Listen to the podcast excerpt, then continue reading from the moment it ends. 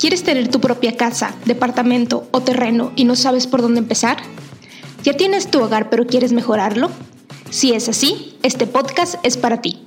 Yo soy Verónica Monsiváis y esto es Queremos Casa, el lugar donde hablaremos de todo lo relacionado con tu patrimonio. Bienvenido. Hola, bienvenidos al quinto capítulo del podcast Queremos Casa. Y hoy vamos a platicar de un tema doloroso, triste, pero sobre todo costoso. Hoy les voy a platicar de cuáles fueron los cinco errores que cometí al comprar casa. Y claro, es costoso porque los errores cuestan, ¿no? Y, en, en el momento de comprar casa cuestan dinero y mucho. Entonces, pues yo les cuento los errores que yo cometí para que no les pasen ustedes, para que se ahorren ese dinero, para que experimenten en, cabeza ajena y no les suceda. Entonces, voy a irlos contando por eh, el, el error por cómo me fueron sucediendo en cuanto a línea del tiempo, ¿no? Y no quiere decir que me di cuenta en ese momento. Me di cuenta mucho tiempo después, pero más bien cómo los fui cometiendo. Y empezamos con el primer error. Y el primer error fue que mi crédito, bueno, para ponerlos un poco en contexto, yo, yo saqué mi casa, pues ya los he platicado en capítulos antes, a través de Cofinavit, es decir, Banco e Infonavit. Tenía 24 años cuando firmamos y 24 años. Y esto fue en el 2014, ¿no? Entonces, ah, de ahí sale el primer error. Que el primer error es que el, crédito del banco, todo bien, muy buena tasa, excelente todo. Pero el crédito del Infonavit fue en de salario mínimo. Y eso fue lo peor. No hice un correcto análisis de, de lo que era un crédito en de salario mínimo. Hoy sé que ya no se entregan, pero hay mucha gente que todavía tiene sus créditos en de salario mínimo. Y hay otras instituciones como el Fobiste que no te da el crédito en vez de salario mínimo, sino que te lo da en UMAS. Entonces déjenme explico todo de lo que se trata y cómo me afectó a mí. Un crédito en vez de salario mínimo quiere decir que no te presta el Infonavit, no sé, ten 300 mil pesos para la casa, sino que te presta, no sé, 1.500 veces el salario mínimo, por decir algo. Entonces, si el salario mínimo cuesta 40 pesos, pues es 1.500 veces los 40 pesos. Pero si el salario mínimo sube, entonces ahora es 1.500 veces 45 pesos. Y eso quiere decir que entonces el total de tu deuda sube y eso es triste, deprimente y costoso, ¿no? Entonces yo veía que año con año, o sea, bueno, al menos durante los primeros dos años, mi deuda, o sea, bajaba, pero no como yo esperaba que bajaba. Entonces, que, sí, que bajara. Entonces, cuando me fui a ver el estado de cuenta del Infonavit, del estado de cuenta histórico, vi que en enero había como un incremento, ¿no? Y un incremento fuerte, que a veces eh, durante el primer año, si mal no recuerdo, hasta igualó, o sea, lo que subió igualó lo que yo había pagado, o sea, se estaba debiendo exactamente lo mismo, no sé si me expliqué. Y esto es deprimente, ¿no? Es muy, muy triste porque aparte cambiar tu deuda de vez salario mínimo a pesos es un poco complicado. Tienes que cumplir ciertas reglas. Igual y hago un capítulo de esto para no entrar ahorita en todos esos detalles. Pero eh, ese fue mi primer error, que mi deuda fuera en vez de salario mínimo. Eh, hoy en día, les digo, ya no, se dan créditos así, siguen existiendo créditos así. Si ustedes tienen su crédito en vez de salario mínimo, huyan, no, bueno, no huyan, más bien paguen, este, pero vean si pueden adquirir algún otro crédito, cambiarla a pesos, liquidarlo lo antes posible porque la deuda va a ir subiendo, ¿no? Digo, hay que analizar exactamente en qué momento de su deuda están y eso, pero ese fue mi primer error, haberlo adquirido en vez de salario mínimo, porque subí el salario mínimo y subía mi deuda. Pasamos al segundo error que fue, de hecho, por eso me inspiré en uno de los capítulos en los que les platiqué de los servicios y garantías, porque yo cometí el error para contarles en tiempo. En todo les voy a contar en tiempo y voy a poner mis ejemplos y todo para que, pues para que vean de que cómo suceden las cosas, ¿no? De una manera más realista, más humana. La casa nos la entregaron a nosotros, si mal no recuerdo, un 17 de octubre del 2014. Y pues yo pues estaba chava, se me hacía fácil. Y yo dije, no, pues luego le ponemos los servicios, no, creo que pusimos agua y luz y ya, y, todavía no nos mudábamos, y no nos pasaron meses, diciembre, enero, llegó febrero, si mal no recuerdo y ya nos íbamos a mudar en marzo, abril, y dije, ah, pues es momento de poner el gas natural, ¿no? Pero esto aplica para cualquier otro servicio. Entonces ya cuando vinieron a poner el gas, pues ya se había vencido mi tiempo de garantía. Entonces, pues hay que prender una veladora para que todo salga bien, ¿verdad? Y resulta que no salió bien. Eh, resulta que al momento de que los del gas vinieron a ponerlo, el servicio, pues una de las tuberías estaba dañada, tenía agua adentro, la tubería del gas tenía agua adentro, no soy un especialista del tema, eso fue lo que recuerdo que me dijeron, ya hace algunos años de eso, y es de, oye, pues está dañada, tenemos que hacer un proceso de reparación, de extracción y no sé qué, que costó miles de pesos y que obviamente no entró en garantía porque ya habían pasado mucho, ya había pasado meses desde que me entregaron la casa y la, la garantía ya se había vencido. Entonces, por eso yo les decía en el capítulo, creo que fue el capítulo 3, de, oigan, en cuanto les entreguen su casa, validen las garantías por servicio. ¿Cuánto tiempo tengo para agua? ¿Cuánto tiempo tengo para luz, para gas, todo? porque hay muchos lugares donde sí te dan a lo mejor un año de garantía o 90 días o 30 días, pero si no lo preguntamos puntualmente por servicio, pudiera ser que ahí le perdiéramos, ¿no? Como fue lo que me sucedió a mí. Afortunadamente, pues bueno, tuvimos que pagar, pero se arregló el problema y se instaló todo y hasta el momento no había ningún inconveniente, pero más bien pues ese fue un tema, o sea, un error nuestro, creo yo. Y pasamos al tercer punto, que este punto es, bueno, yo he buscado un montón de información sobre este tema, he leído, investigado, preguntado a gente y todo, y sigue siendo como una nube negra que sigue rondando. Voy a hacer un capítulo especial de esto, y es el famosísimo y misterioso bono de las ecotecnologías. ¿Qué es este bono? Es un bono, un bono que te da el Infonavit para que tú hagas que tu casa sea ecoamigable, es decir, que tengas focos ahorradores, que tengas productos ahorradores y te da un bono como un beneficio.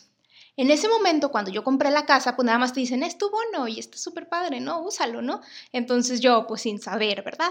Fui y compré con ese bono, si no me equivoco, creo que compré, no sé, un boiler y un mini split, algo así alcanzaba, ¿no?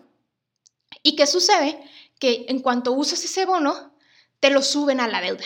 Sea, ¿no? O sea, ya te, habían prestado, no sé, 250 mil pesos, 300 mil pesos y el bono te lo incrementan. O en ese momento así funcionaba, te lo incrementaron a la deuda. Hoy el bono de las ecotecnologías ya no funciona así. Haré un capítulo de eso. Pero en ese momento mi deuda subió lo equivalente a lo que me habían dado del bono. Y eso es lo peor, ¿no? ¿Por qué? Porque eso quiere decir que financiaste un boiler y un mini split a 30 años, que es el crédito del Infonavit, a una tasa de interés del 12% y con una deuda en vez de salario mínimo. O sea, imagínense, todo mal. ¿No? Entonces es mejor que, pues, o te aguantes un tiempo sin tener eso, o ahorres por tu cuenta para tener eso, o lo compres con una tarjeta a meses sin intereses, ¿no? O sea, eso es lo peor porque es un crédito eh, que, que, termina saliendo muy, muy caro, ¿no? Entonces ese fue el tercer error, lo pagué muy caro. Y pasamos al cuarto error, y este cuarto error es de los más, pues de los más graves, es de los que abordo y detallo muy bien en el taller quedamos próximamente, 26 de septiembre, por si alguien se quiere inscribir. Eh, todavía tenemos algunos lugares. Pero este error es, es eh, y que mucha gente no lo ve así o no lo ve como prioridad, que es que no le adelantes a tu casa durante los primeros años del crédito. Es decir, y lo entiendo, ¿eh? estuve en esa posición, yo me, yo me equivoqué en eso.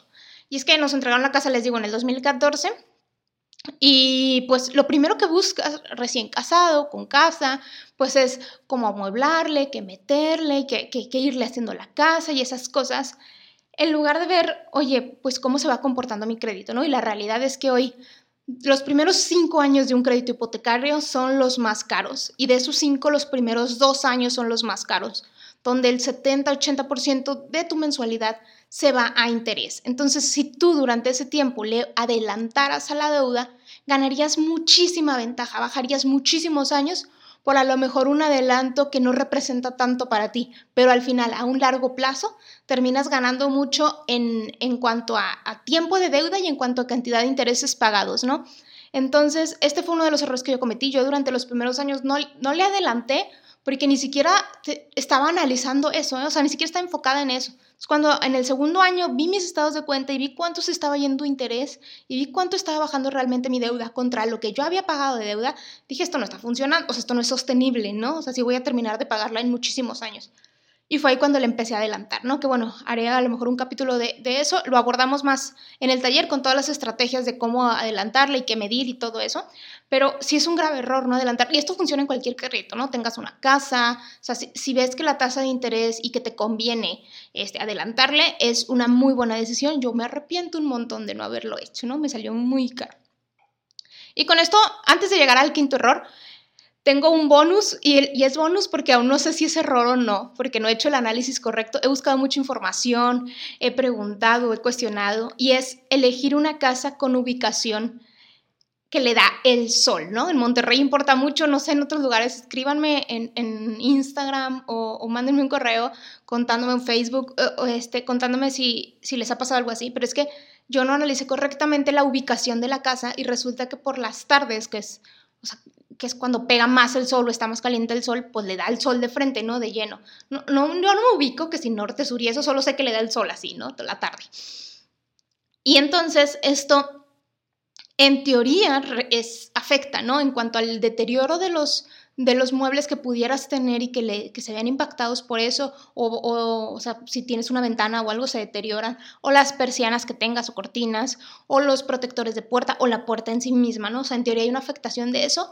Además hay una afectación, en teoría, de los recibos de luz, ¿no? ¿Por qué? Pues porque utilizas más, eh, a lo mejor, eh, o ventilador, o mini split, o esas cosas para que la casa esté fresca. Entonces, en teoría, según lo que dice la teoría, hay un, o sea, sale 70% más caro tener una casa que le da el sol, o sea, en cuanto a recibo de luz, que eh, a una que no le da el sol. ¿Y por qué les digo en teoría? Porque hoy en día las casas también traen como que pintura aislante o porque la ubicación pudiera ayudar a que el aire que circula por la, por la casa disminuya este, este, esta afectación. Y yo haciendo comparativa con vecinos y así en cuanto al recibo de luz que tienen una ubicación a las que no les da el sol, pareciera que sale lo mismo. Entonces, por eso todavía no estoy segura de si es un error o no. Si ya lo confirmo, luego les, les contaré de esto. Pero denle una pensada cuando elijan la casa, vean exactamente la ubicación, vayan a distintas horas para que puedan probar en qué momentos le da el sol, si afecta, si es fresca, e, ese tipo de cosas. Aún no sé si es un error, por eso, por eso lo puse como bonus, porque no sé todavía si lo es. Y entonces llegamos al quinto error, que este quinto error lo acabo de cometer, o sea, acaba de suceder y bueno, es nuevecito. Y es el error de no hacer la libertad de gravamen de inmediato. Y para esto les explico qué es la libertad de gravamen. Cuando tú compras una casa, o sea, cuando firmas la deuda más bien, o sea, llegas y firmas la deuda en banco, te dan tus escrituras, o sea, tú tienes tus escrituras desde el inicio. Pero ante el registro público de la propiedad está notificado que esas escrituras tienen una deuda, ¿no? O sea, tú ya tienes escrituras de tu casa a tu nombre, pero ante, ante el registro público de la propiedad está notificado que hay una deuda de esa casa. Entonces, cuando tú terminas de pagar tus créditos, y digo tus créditos porque es, si es banco e Infonavit, pues son dos créditos. O sea, cuando terminas de pagar los dos créditos, tienes que notificar en los dos lugares donde debías, Infonavit y banco, una carta de no adeudo para que te dan esa carta y tú la llevas a, con, el notario para que haga la, la, libertad de gravamen, ¿no? Se le llama, que ya, o sea, que es libre de deuda, por así decirlo. Entonces, pues yo me tardé, o sea, yo terminé de pagar la, los créditos y lo dejé así como que, ah, pues que se preocupe Verónica del futuro. ¿Y qué sucede? Que en el banco había una cláusula de que si te tardas más de siete días en hacer la libertad de gravamen, te tenías que pagar este, unos, pues, una, no una penalización, pero ya había un cargo a partir de ese momento, ¿no? Entonces, pues lo tuve que hacer, porque aparte es un, es un trámite que no es rápido. Yo decía, ah, pues ya no debo, denme la carta donde dice que no debo. Tarda meses en que te liberen la carta y un montón de requisitos, te piden escrituras, escáneres, cartas, te piden un montón de cosas. Entonces, es un tema de que lo debí de haber hecho inmediato, que fue mera desidia, que me costó y me costó también eh, otro tipo como de trámites, de tiempo y eso. Entonces, cuando ustedes, en el momento en el que terminen de pagar su casa, pregunten qué tengo que hacer, ¿no? O sea, o, incluso antes de que la terminen de pagar, ¿no? O sea, en cuánto tiempo tengo que ir y eso, porque el banco nunca me lo dijo y yo tampoco lo pregunté malamente de, ah, oye, en el momento en el que termines de pagar, ven a los siete días para hacer, antes de siete días para hacer tu libertad de gravamen nunca me lo dijeron, ¿no? Entonces, eh, como no sucedió así, tuve que pagar ese cargo, etc. Entonces, ese es mi quinto error, se los digo para que no les suceda, si están próximos a liquidar sus créditos o este, ya tienen una, una proyección de cuándo liquidarlo, esto sea algo que contemplen. Y bueno, estos son los cinco errores. Si quieren evitarlos, si quieren conocer más de estos temas, les recuerdo que este mes tenemos la, la tercera generación del taller que damos en conjunto con eh, la, la la gente de Finanzas y Café, con Paco de Finanzas, y Café. Si tienen más dudas, si tienen un comentario, una aportación, si les pasó algo de esto, escríbanme en, en, Instagram, nos encuentran como Queremos Casa o en Facebook. Y en YouTube y Spotify también como Queremos Casa, suscríbanse para poder recibir notificación de los capítulos que vamos subiendo. Y bueno, pues nos escuchamos la siguiente semana. Hasta luego.